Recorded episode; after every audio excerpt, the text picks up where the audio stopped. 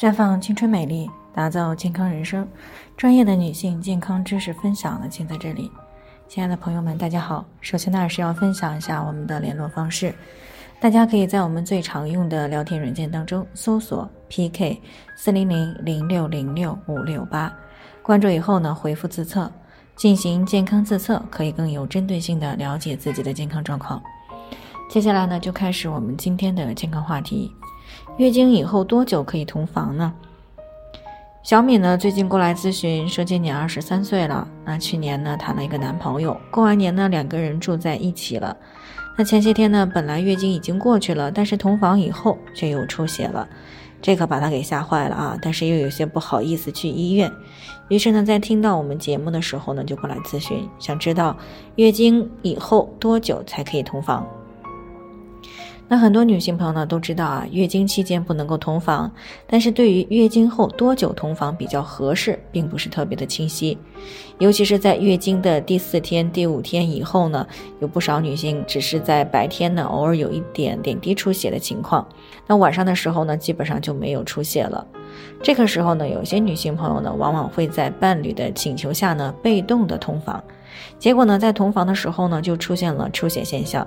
那也有一些女性朋友呢，觉得这个月经完全结束以后的第一天就可以同房了，于是呢，啊，这个迫不及待的去在一起了，结果呢，还是没有逃脱出血的魔咒。其实呢，之所以这样呢，除了和女性自身的气血和妇科情况有关以外呢，主要还是和女性月经期前后的生理特点有关。那正常情况下呢，在卵巢分泌的雌孕激素作用下呢，子宫内膜规律性的增生增厚。那么当达到一定厚度的时候，如果没有怀孕，那孕激素在排卵后的十四天就会下降，进而呢导致子宫内膜的剥脱和出血。那么这就是一个整个的月经周期过程。简而言之呢，月经就是子宫内膜剥脱出血形成的。啊，这个时候呢，由于这个子宫内膜脱落以后呢，还没有修复，一旦同房呢，就特别容易导致宫腔的感染，啊，严重的甚至会导致子宫内膜的损伤，出现子宫腺肌症、宫腔粘连、子宫内膜炎等等，进而呢引发闭经甚至是不孕。所以呢，月经期间呢是严禁同房的。那么当这个月经刚刚结束的时候呢，虽然啊子宫内膜已经开始修复了，但是子宫腔的表面呢啊还是存在着一些断裂的血管以及腺管，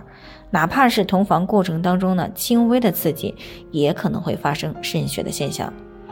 而且呢，月经没有完全干净或者月经刚刚干净的时候呢，内膜脱落以后的子宫呢还没有完全的恢复，抵抗力呢相对来说还比较差。这个时候同房呢，往往容易出现感染性的疾病啊，就像刚我们说到的子宫内膜炎、子宫内膜息肉、盆腔炎等这些妇科炎症问题。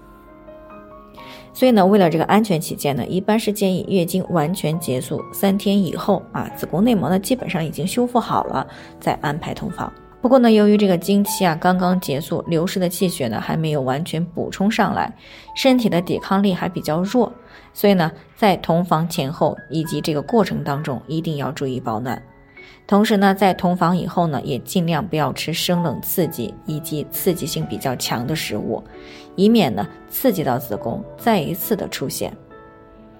好了，以上就是我们今天的健康分享内容。那鉴于每个人的体质呢都有所不同，朋友们有任何疑惑都可以联系我们，